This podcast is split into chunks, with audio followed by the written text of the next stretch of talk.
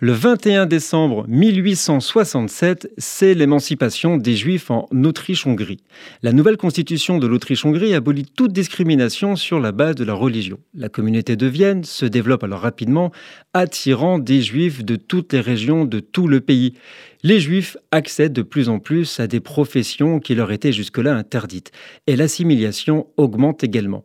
Cette nouvelle constitution donnait aux Juifs de la plupart des provinces autrichiennes le plein droit de propriété et a aboli tous les handicaps sur le terrain des différences religieuses.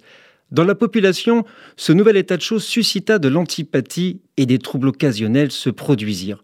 Le parti clérical a également protesté contre l'admission des Juifs au plein droit de citoyenneté.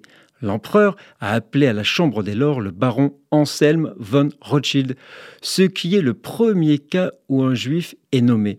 La Constitution du 21 décembre 1867 a fait des Juifs autrichiens des citoyens à part entière. Nous sommes le 21 décembre.